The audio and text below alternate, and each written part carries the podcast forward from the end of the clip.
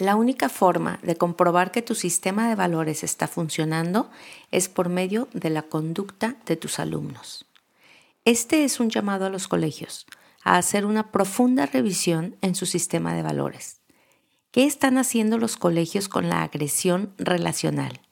¿Están revisando su sistema de valores realmente? ¿O se sentaron en una fama de colegio que transmite valores? Y descuida el respeto entre los alumnos, las relaciones con la autoridad y la escala de valores de sus individuos.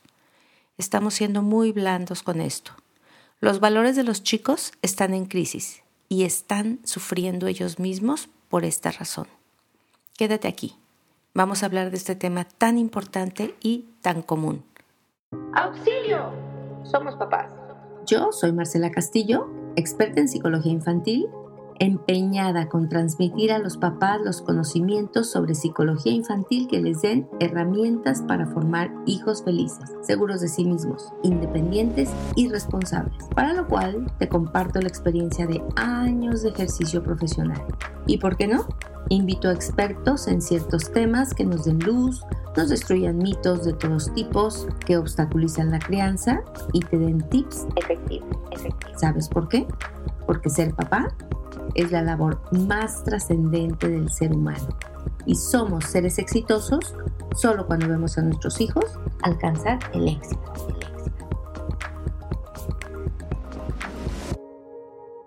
Me tienen preocupada los chicos y chicas que acuden al colegio cada mañana angustiados, con un nudo en su estómago, preocupadísimos por ser excluidos, con algunos síntomas como gastritis tensional, dolor de estómago, náuseas, entran a su colegio desconfiados.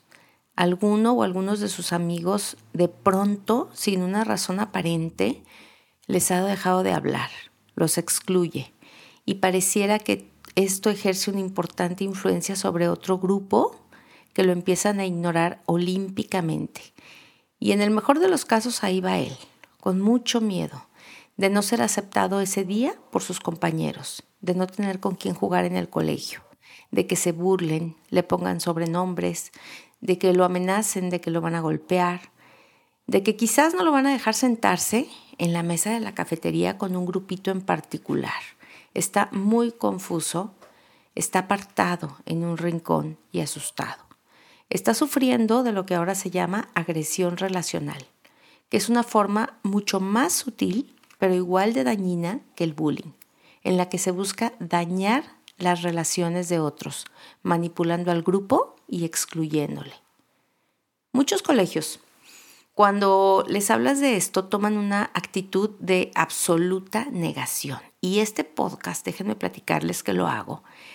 O lo empecé a escribir cuando salí de un afamado colegio de Guadalajara, a donde yo acudí con toda mi más buena voluntad, a tratar de ofrecer mi ayuda para, para mejorar un problema grave que tienen de agresión relacional grave.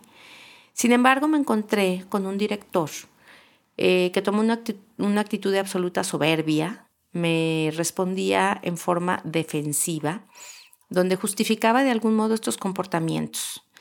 Eh, yo le proponía un programa de prevención y me dice sarcásticamente, a ver doctora, ¿a poco usted se llevaba bien con todos sus compañeros cuando era chica?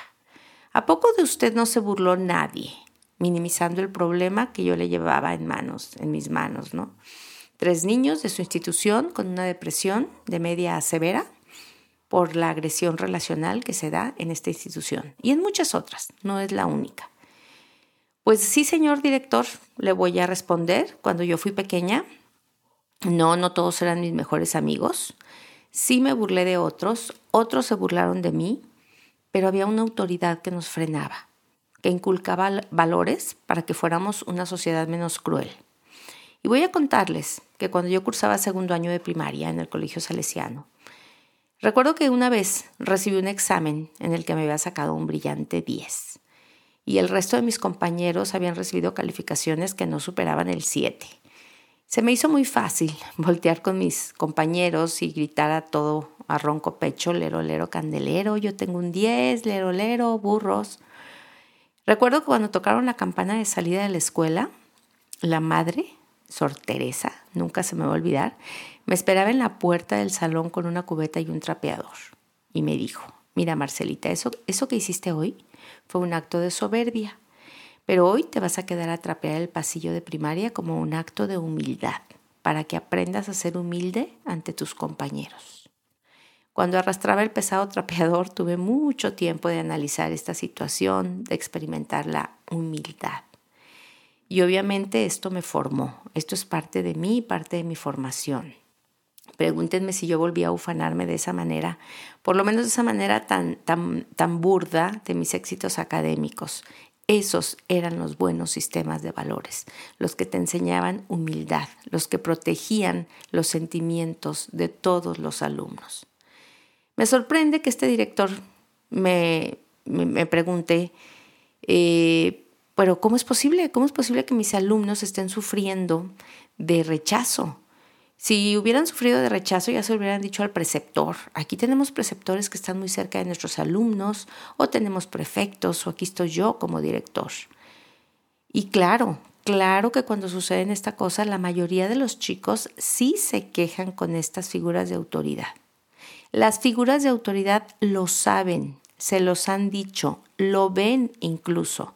Frente a los ojos de los prefectos, de los preceptores, suceden estas burlas, esta exclusión, este silencio, y ellos no hacen nada.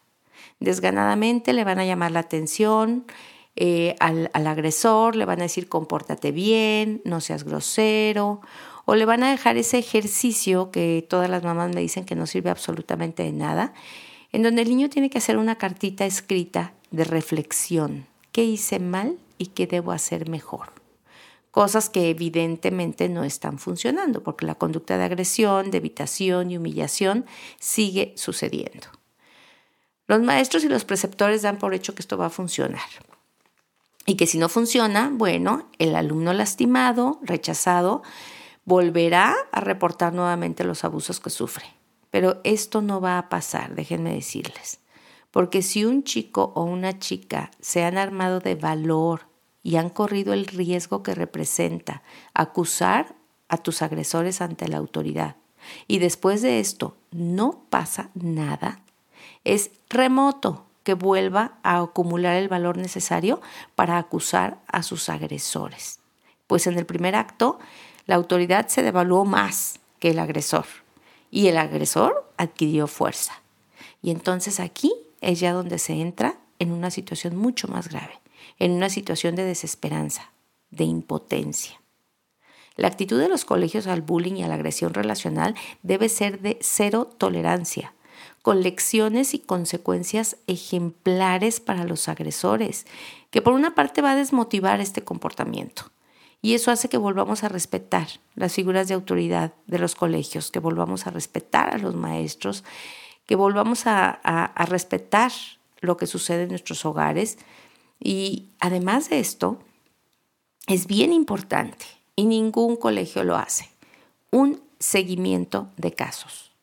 Vamos a observar el trato entre los alumnos.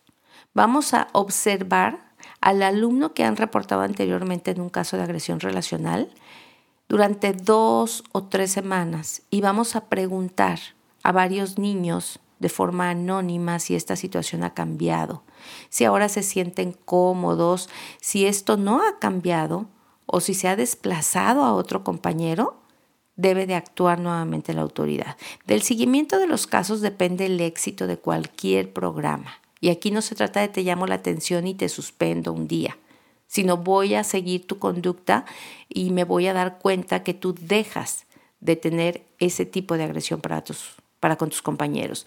Miren, esta agresión quizás no es nueva, sin embargo sí se ha hecho mucho más frecuente, sí se ha hecho mucho más intensa y mucho más permitida en instituciones, en la sociedad. No sé si ustedes recuerdan aquella película de Men Girls, no sé si lo pronuncié bien, eh, esa película donde las chicas solían intimidarse entre sí, con chismes, bromas super hirientes, insultos, humillaciones. Eh, fue una película con muchísimo éxito. Después de esta película vino una novela mexicana, Disque para niñas, donde las niñas líderes, que eran supuestamente las niñas populares, les hacían la vida de cuadritos a las que no eran populares. Las excluían, las humillaban. Y algo que me sorprendió a mí muchísimo era cómo las niñas pequeñitas admiraban a las niñas que veían en esta novelita. Eran las heroínas, las malditas, las malvadas.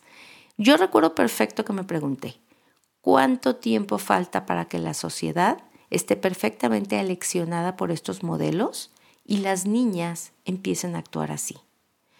Pareciera que poco a poco se le ha ido dando permisividad y libertad a este tipo de agresión Ahora no, no creamos que, que este tipo de agresión es exclusivo de chicas, ¿eh? también se da en los niños. Y lo más triste, se da desde los grados de preescolar. Para aclarar bien qué, qué es la agresión relacional, miren, voy a definir. La agresión física es hacer un daño físico al otro, golpear, patear, aventar objetos, destruir un trabajo, destruir el material. La agresión verbal es herir a otro por medio de las palabras, logrando humillarlo o despreciarlo con sobrenombres, burlas, insultos. Pero la agresión relacional o social, también llamada agresión indirecta, va encaminada a dañar las relaciones de un compañero, a dañar su reputación o su estatus, la imagen que tiene dentro de un grupo. ¿Cómo lo hago? Pues por medio de chismes, que pueden contener quizás hechos verdaderos, como fulanita se hace pipí a veces en la noche, que sucede en niñas de primaria recién, de preescolar. Eh, a veces son hechos hirientes sobre la condición de sus papás, que son divorciados, que su papá toma, eh, que su hermano tiene una condición especial. Eh, también pueden ser chismes o rumores con, con, información a veces falsa o inventada sobre lo, que una persona dijo. Fulanita dijo que tú le caías muy gorda, eh, dijo que no te quiere invitar a su cumpleaños.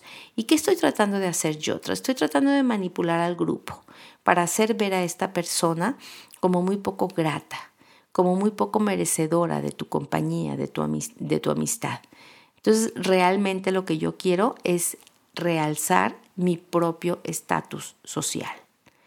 También se puede dar por medio de comentarios hirientes o humillantes, como mencionar algunas situaciones desafortunadas sobre su familia, en frente de otros, mencionarle algún aspecto desfavorable de su apariencia o de sus habilidades, con el fin de avergonzarlo, de humillarlo, de que se aísle. Y también la exclusión se puede dar, que es una forma común que es negar la simple atención, la amistad, el reconocimiento a una persona. No admitirlo en el grupo de la escuela, no admitirlo en un grupo de WhatsApp, no invitarlo a una reunión, no incluirlo en los planes, ignorarlo por completo, como si no existiera. No se le saluda, no se le responden sus comentarios, no se le responden sus preguntas y cuando mucho, pues alguna que otra risita y nos alejamos. También se puede dar por medio de mensajes, de las redes sociales, se da el ciberrechazo o la ciberhumillación. Eh, en los grupos que lo excluyen intencionalmente, por ejemplo, como ya lo dije, cuando se le mantiene fuera al margen de las actividades sociales, no se le acepta eh, sus comentarios en, en el grupo.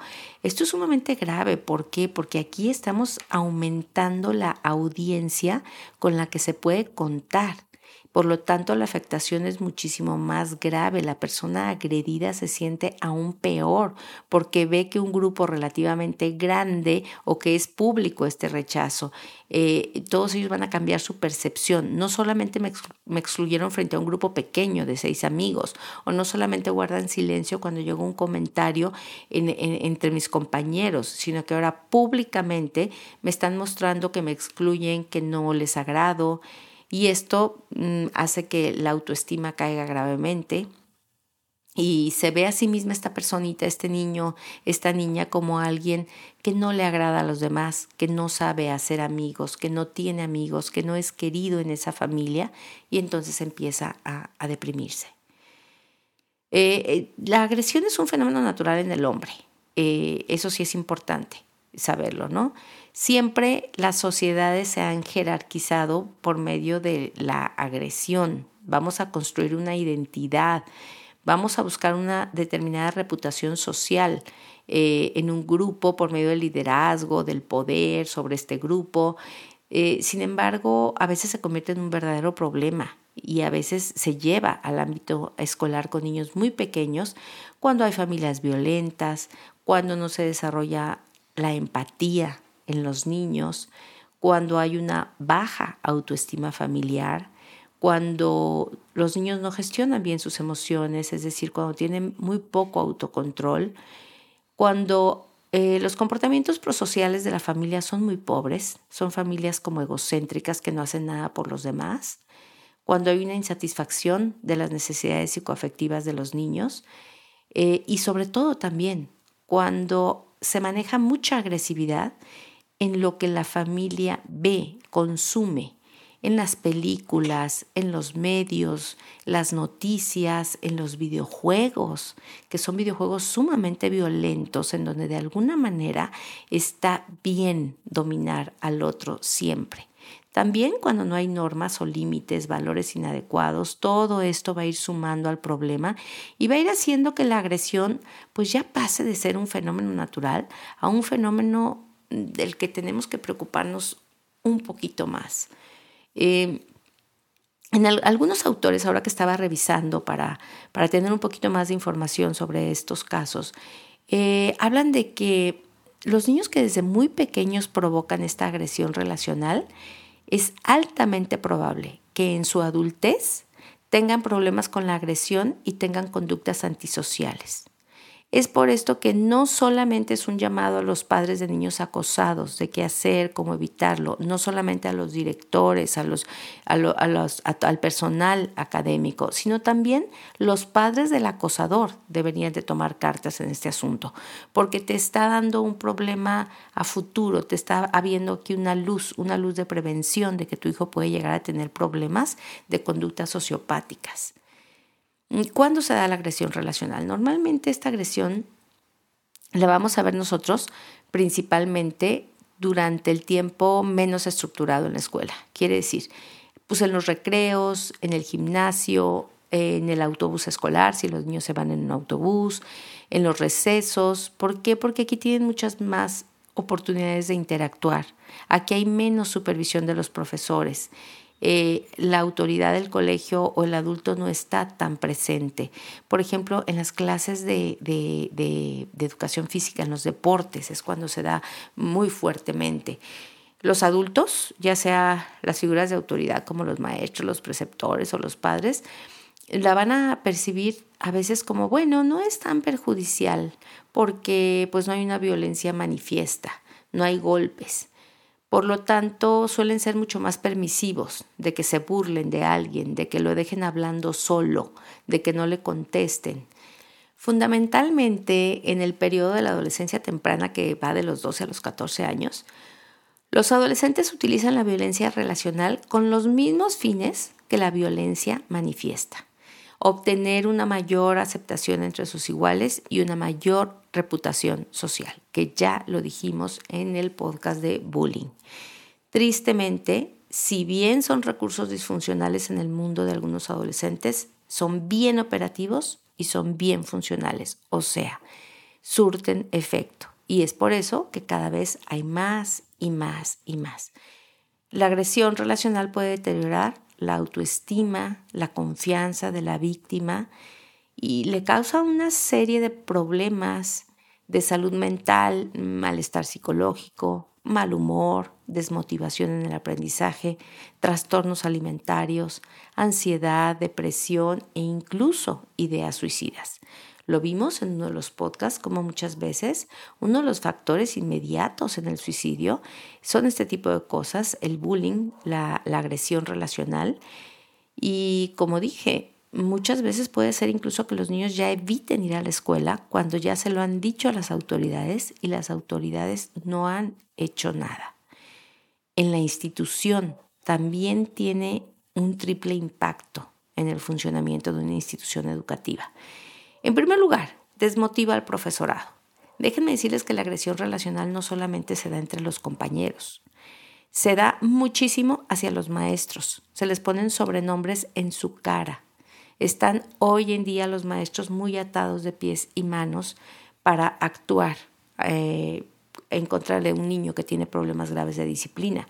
Entonces, obviamente, cuando se está dando clase en un salón en donde son muy agresivos los chavos entre sí, los niños, los niños le ponen muchos apodos a los maestros, etcétera, los profesores están desmotivados, eh, abandonan los objetivos prioritarios que vienen siendo la enseñanza, el impartir conocimientos. ¿Por qué? Porque pues ya toda la atención va a recaer en las medidas disciplinarias. Un maestro puede pasar más tiempo tratando de poner a un grupo en orden que enseñando. Y se va a dificultar o se va a abandonar el objetivo de formación humana también. Cuando ya se deja de actuar cuando ya se pasa por alto este tipo de agresión, un maestro, una institución ya no está formando seres humanos, ya no está transmitiendo valores. Cuando solo se presenta atención también a los alumnos problemáticos eh, o cuando tienen reacciones muy tibias, se está abandonando o se está descuidando a los alumnos que sí van a aprender, a los alumnos que no presentan este problema. Se convierte en un verdadero problema. Bien, les voy a contar, les voy a contar dos pequeños casos que son reales, en donde me he permitido únicamente cambiar el nombre de pila, pero vamos a hablar de Eduardo. Eduardo sufre agresión relacional en su escuela. Él no sabe por qué. Uno de sus mejores amigos, de pronto, sin motivo aparente, le ha dejado de hablar. Un día se comportó diferente y lo ignoró en el recreo. Se alejó de él y empezó a manipular al grupo. Si se juntaban con él, no pertenecían más a su grupo. Empezaron las risitas y los sobrenombres, los empujones y las provocaciones, hasta llegar al punto de llamarle torpe, incapaz y otros calificativos. En una ocasión, Eduardo tuvo una mala actuación en un partido de fútbol y pierde un pase por lo que es agredido verbalmente e insultado por este compañero una vez más frente a todos. Esto actúa como detonador para que reaccione golpeando al compañero por la espalda, pues ya estaba harto Eduardo de sus agresiones. Voltea al compañero, lo somete, lo tira al piso, lo golpea en la cabeza y le amenaza frente a todo el grupo y algunos maestros, que miraban con, no sé si admiración al agresor y se alejan de él, dejándolo lastimado, humillado y furioso. Las autoridades de la escuela hacen oídos sordos a este tipo de cosas. ¿Qué hicieron las autoridades de la escuela? Nada. ¿Qué habían hecho cuando Eduardo les dijo en repetidas ocasiones que estaba harto? Absolutamente nada. Luego Dani. Dani de alguna manera sufre bullying o agresión relacional pero ella no lo ve así. Ella dice que en su colegio todas se agreden. Todas y todos se molestan constantemente, se empujan, se ponen sobrenombres, que incluso a los profesores los insultan o les ofenden los alumnos abiertamente, que los maestros no hacen nada, que los preceptores y los directores tampoco hacen nada, ni les importa, ni toman medidas. Esto a ella la pone en una sobrealerta. Si bien ella no es de las niñas más burladas o más buleadas o más dañadas. Ella va a la escuela con una constante actitud defensiva de alerta y ha tenido que hacerse fuerte. Ha tenido que parecer todos los días invulnerable. Se dice a sí misma, tengo que defenderme, tengo que defenderme. Esto le genera muchísima ansiedad.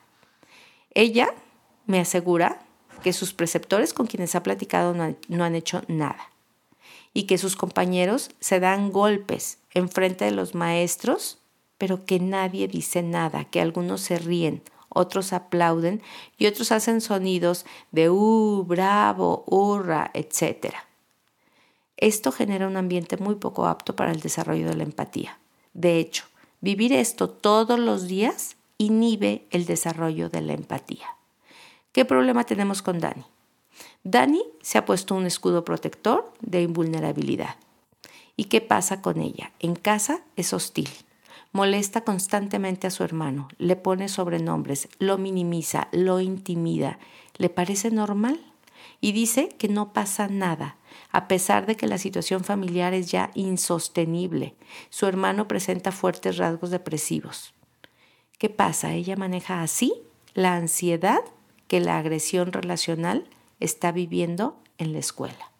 A pesar de que ella no es una víctima directa o no es un blanco directo de las agresiones, ella está desplazando en su hermano la agresividad que todos los días está viviendo en el colegio. Bloquea sus emociones, no se permite sentir empatía, pues la empatía en su caso es muy riesgosa. Podría llevarle a apoyar al débil, podría llevarle a verse débil. Es mucho mejor para sobrevivir en un colegio como el que ella está, no sentir nada, ser la fuerte, ser invulnerable, practicar en su casa. Otros niños tienen otros tipos de reacciones. Algunos, por ejemplo, tienen gastritis, se les cae mucho el pelo, se les pelan las manos, tienen depresión. Algún síntoma que diga que el niño está atravesando por un periodo de muchísima ansiedad. Y tenemos que evitar este tipo de agresiones, tanto los padres como los colegios. ¿Por qué? Porque esto empieza desde el kindergarten. Hay que enseñarnos a, a desde kindergarten modelar, exigir a los niños actitudes amables, palabras sinceras, a que piensen antes de hablar. Desde muy pequeñitos, y a pesar de que los niños son muy egocéntricos, podemos hacerles ver que, ¿qué sentirías tú si te dijeran algo así? No está para nada mal decirle a un niño que le grita a otro en el kinder algo como, tu cara es fea, tú no juegas conmigo. A ver, ven para acá. ¿Qué sentirías tú si alguien te dice que tú no puedes jugar porque tu cara es fea? Es importante que los niños desde, desde muy pequeñitos hagan consciente la fuerza de sus palabras. Es importante que aprendan la virtud de la prudencia y la capacidad de empatía. Algunos niños o niñas acosan a otros en un intento de disimular su baja autoestima o su inseguridad. Esto ya lo explicaba yo cuando hablé de bullying. Si desde que tu hijo es pequeño potencias la buena autoestima, no se va a sentir amenazado por los demás y va a ser más fácil que no sea celoso, que no sea envidioso y por lo tanto que no sobaje a otras personas. También es importante que desde muy pequeñitos a nuestros niños les permitamos y aprendan ellos a elegir buenos amigos, a saber lo que es una relación saludable, una relación sólida y saber lo que es una relación tóxica, así, tal cual. Desde muy pequeños pueden identificar que un amiguito tóxico es alguien que te manipula, que te condiciona tu amistad, que te chantajea para que hagas esto o aquello que te dice cosas que te lastiman, que te hacen sentir mal, que te duelen. No, no tenemos por qué ser amigos de un niño que es tóxico, que nos hace sentir mal. Nosotros podemos elegir a nuestros amigos. Y lo más importante es que nuestros amigos nos quieran tal y como somos, que nos quieran por lo que somos, no por lo que tenemos. No necesitamos impresionarlo. Si sentimos que debemos hacer esto o lo otro para encajar en un grupo, si nos ponen retos para pertenecer, muy probablemente este grupo es tóxico. Tiene un líder que ataca con el apoyo del resto a un compañero para mostrar su poder a los demás. Tiene un líder tóxico y yo puedo elegir si me junto con este grupo o busco un grupo diferente. Algo en lo que los padres cometen frecuentemente errores es en que eligen las personas, según ellos, correctas para que sus hijos se junten. No, es necesario que los niños y los niños tengan libertad para escoger a sus amigos, las actividades que les interesan. Muchas veces me he topado con esto, ¿eh? que los, las mamás en un afán de que sus hijos convivan con los hijos de las amigas, de las conocidas, de las que fueron sus amigas durante su propia infancia o durante su juventud, o bien eh, familias que ellos consideran que les pueden traer algún beneficio, este, no sé, en cuestiones de nivel socioeconómico o de negocios. Entonces empezamos a, a insistirle mucho, ¿por qué no te juntas con fulanita? La voy a invitar, estamos en el mismo club, estamos en la misma colonia, podemos hacer ronda juntas, ¿por qué no las, las, las invitas? Y de pronto algunas niñas tratan de sentirse eh, como aceptadas por ese grupito con el que normalmente no se identifican y entonces se forzan para encajarse y, y, a veces no son bienvenidas en ciertos grupos o a veces ellas no, no hacen sentir bienvenidas a otras niñas en sus grupos entonces, no debes intentar decirle que tiene que estar con ciertas personas o que tiene que hacer ciertas actividades para permanecer. Eh, ahí, de una manera este, inconsciente, estamos enseñando a nuestros hijos que es importante ser popular, que es importante ser aceptado. ¿Y qué va a hacer este niño? Pues termina haciendo cualquier cosa para encajar eh, con aquellas personas con quien cree que son los mejores, los aceptados por la sociedad, los populares, los que mis papás quieren. No, esto no debe ser. Lo mejor es que los niños tengan sus propios amigos y amigas, que los escojan ellos y que sean capaces de diferenciar quién merece tu amistad y quién no te hace sentir bien y es mucho mejor que esté fuera de tu vida. El ejemplo, como sabemos, es muy importante también. ¿eh? Si los niños ven que sus padres critican, dicen chismes de otros padres delante de sus hijos, juzgan, excluyen a amigos o familiares eh, de una forma intencional o de una forma deliberada, hacen comentarios hirientes o burlones de lo que otros publican en sus redes sociales. O incluso ponen estos comentarios en las redes, pues claro, los niños llegan a pensar que esto es lo correcto. Los padres con una cercanía emocional con sus hijos, que están atentos a los comportamientos o más bien a los cambios de comportamiento de sus hijos, eh, pueden detectar si sus hijos están siendo víctimas de esta agresión y pueden evitar así la depresión, la ansiedad que les puede causar o incluso el suicidio en casos muy extremos. ¿Qué les voy a recomendar? ¿Qué punto les voy a dar? Bueno, no voy a, descubrir el hilo negro, creo que ya lo he mencionado en varias ocasiones. Primero, primero que nada, habla con tus hijos, acércate con ellos. Habla con ellos de sus experiencias en el colegio, sin reprimir, sin criticar sus emociones, sus sentimientos.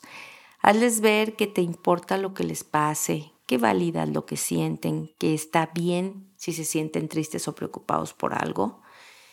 Interésate porque te cuenten. Dale seguimiento a sus problemas tú también, eh, a sus temas. Oye, ¿cómo va aquello que me contaste? ¿Cómo va esta niña que te estaba molestando?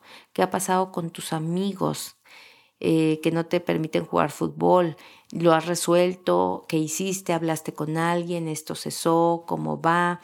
De esta manera los niños saben que los problemas se tienen que resolver, que no se tienen que sufrir eternamente y saben que nos preocupan y que vamos a estar aquí hasta que les demos una solución a cada uno de los problemas que nos van platicando, porque luego nos los platican y ya no les damos seguimiento. Entérate también qué pasa con tus hijos en sus redes sociales, en sus mensajes privados. Tienes que estar alerta. Si tienes hijos menores de edad, la vida privada eh, no es tan amplia como tú crees. Eh, tienes que saber cómo se están llevando con sus compañeros, qué lenguaje están utilizando tanto ellos con otros como otros con ellos. Eh, no los llenes de prejuicios, o sea, como, ay, sé valiente, no hagas caso, todos, todo mundo se burla de ti, los hombres no lloran, ay, no seas exagerada y chillona, no me chantajes con eso, échale ganas y gánatelas, estás exagerando, ay, ya supéralo, a todo mundo a veces nos hacen burla. No, esto hace que él o ella se callen y sienten que es normal vivir así. En su lugar, mejor apóyalos como a ver, platícame qué te preocupa, quiero entenderte, cuéntame cómo puedo ayudarte, qué podemos hacer con este problema, em, que ellos sientan que esta situación debe de cambiar y que estás ahí tú a tu lado para cambiarla. Y en casa, eh, sí disciplina, marca límites, pero no violentos. Tú no utilices insultos, no permites que entre los hermanos se insulten unos a los otros, es decir, no normalices la violencia como una forma de relación jamás. Tenemos en algunas familias mexicanas que tienen muy normalizada la violencia y por eso después cuando una cuando una niña empieza con un noviazgo, pues ve la, la, violencia de lo más normal. Los adolescentes tienden a ser violentos con sus novias. ¿Por qué? Porque lo han visto, porque es de lo más normal. Mm, también quisiera decirle a los sistemas eh, educativos, a los colegios, que tienen que implementar un sistema contra la agresión relacional. Todos los planteles deberían actualmente de contar con un sistema que esté constantemente monitoreado a ver si funciona. Y tiene que tener este sistema varios puntos importantes. Esto era lo que yo le iba a ofrecer a este maestro que me, que me sacó por puertas diciéndome que su colegio era un colegio de muy profundos valores. Y bueno, pues ese es el problema con el que más, con el que más ahorita están batallando sus alumnos, la agresión relacional. Punto número uno, que debe hacer un colegio cero tolerancia. En esta institución no toleramos la discriminación ni la agresión. Eh, no rechazamos a nadie por su raza, por su color de piel, su estatus. Eh, los pequeños empiezan eh, desde kindergarten con esta forma. Tú no juegas conmigo, yo no soy tu amiga. Tú no puedes ser amiga de ella. Si te juntas con ella, no te juntas conmigo. Y nosotros debemos de decirles a, a los niños lo que está bien decirle a los demás y lo que está mal decirle a los demás. A los demás no les hace sentir bien eh, que tú no los respetes, les daña, les lastima, eh, les ofende lo que tú estás diciendo. Ellos son chicos inteligentes y son capaces de discernir entre un juego bueno y entre un juego malo, entre una frase buena y una frase mala. Si un compañero te invita a lastimar a otro, si te invita a excluir a otro, te dice que ya no juegues con otro, no tienes por qué hacerle caso. Tú eres capaz de responder, yo soy amable, no me gusta hacer sentir mal a mis amigos. Yo soy amigo de todos y todos son mis amigos. No puedo decir, no puedes jugar. En segundo lugar, sé un ejemplo de respeto a los demás. Modela respeto, vive con respeto. No utilizamos en este colegio calificativos ni entre maestros, alumnos, ni, entre, ni permito que entre ustedes se utilicen frases del tipo pinche gordo, vieja naca, me las va a pagar este maldito naco muerto de hambre, este me lo voy a transar, etcétera, etcétera. Eh, permitir esto es moderar conductas despectivas y estamos calificando a las personas por su educación, por su apariencia, por su peso, su nivel socioeconómico, su color, su orientación sexual, etcétera. Tolerancia este mundo para tener paz necesita mucho mayor tolerancia, que es la convivencia armónica de las diferencias. Necesita más respeto, más amor entre los hermanos. Fíjense que sorprendentemente la agresión relacional se da muchísimo más en aquellos sistemas académicos que tienen em, alumnos mucho más similares, donde todos somos iguales, todos pertenecemos al mismo nivel socioeconómico, a la misma colonia, al mismo club, al mismo estatus, es ahí donde más fuerte se da el rechazo. Mientras que aquellos colegios que tienen un universo mucho más amplio, eh, se da mucho menos, son, son mucho más abiertos, mucho más tolerantes. También eh, me gustaría que los kinders y los colegios tuvieran una, una banca que se llama la banca de la amistad. Esta sería una banca especial en el patio de juegos, en el, en, el recreo, en donde por ahí hay un maestro de guardia, pero donde todos los niños que no tengan con quién jugar pueden acudir a hacer nuevos amigos, a conocer a alguien más. Si un niño se siente solo porque su mejor amigo no fue al, al colegio o al kinder porque está enfermo, si un niño es nuevo en el grupo, si a un niño le han hecho burla y no quieren juntarse hoy con él, si un niño se siente solo porque hoy no está jugando muy feliz con los compañeros con los que normalmente juega, puede ir a la banca de la amistad. En la banca de la amistad siempre va a haber personas dispuestas a pasarla bien, a pasar un buen rato, a ser amigos. Obviamente ahí tiene que haber un maestro que vaya a mediar que medie y que invite al que vea solitario a venir aquí y que sea una experiencia agradable venir a la banca de la amistad, en donde sales con un amigo nuevo. Cuando nadie quiere juntarse contigo, te das cuenta que aquí hay otro niño que sí quiere jugarse juntarse contigo. Y en la medida que los niños van a avanzar en su madurez, en su sociabilidad, los colegios deben implementar otras estrategias muy novedosas, por ejemplo, encuestas anónimas, regulares, en donde se pregunten, cosas como estas. ¿Qué tan cómodo o cómoda te sientes en este grupo? ¿Algún compañero o maestro amenaza o lastima a una persona en tu grupo? ¿Quién es el agresor? ¿A quién se le agrede? ¿Se han dado avisos a las autoridades del colegio? ¿Hay alguna situación que te parezca importante que sepan los directores? Los alumnos deben estar súper seguros de que sus respuestas son completamente anónimas, de que sus respuestas van a ayudar a todo el grupo y que les van a ayudar a ellos a prevenir situaciones de agresión más adelante. Y no todo se va a centrar nada más en tomar acciones sobre el agresor. Estos métodos también van a desanimar al agresor. A, lo mejor ni siquiera tenemos que tomar acciones porque cuando un agresor sabe que, sus, eh, que sus actos agresivos van a ser conocidos, que hay un sistema que lo regula, pues lógicamente él va a perder el anonimato, porque pues más de alguno lo va a mencionar como un agresor no hacia mí, hacia quién, hacia Luis, el niño calladito. Hay un niño que lo lastima todos los días, no es a mí.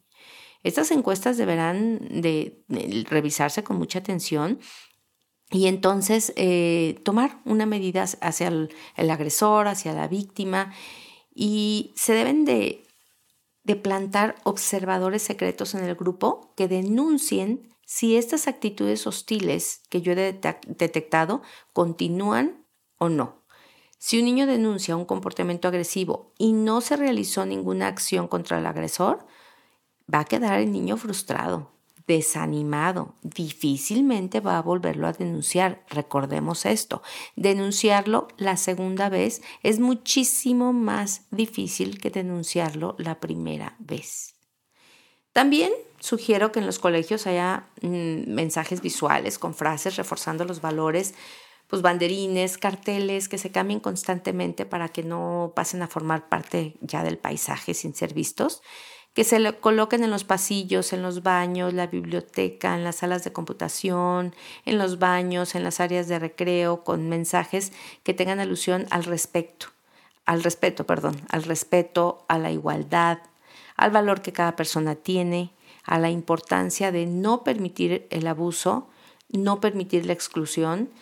Incluso eh, se me ocurre que los alumnos mismos pueden participar creando estas frases, creando estos carteles que después se colgarán, eh, eligiendo qué, qué necesitamos en este colegio. Por ejemplo, hay frases como todos somos importantes aquí o yo soy importante y merezco respeto.